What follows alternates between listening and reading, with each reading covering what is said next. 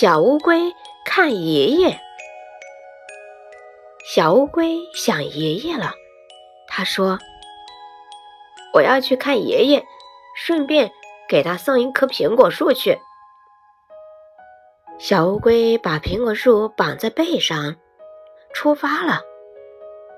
可是小乌龟走得太慢了，走啊走啊，苹果树开花了，蜜蜂来了，蝴蝶也来了。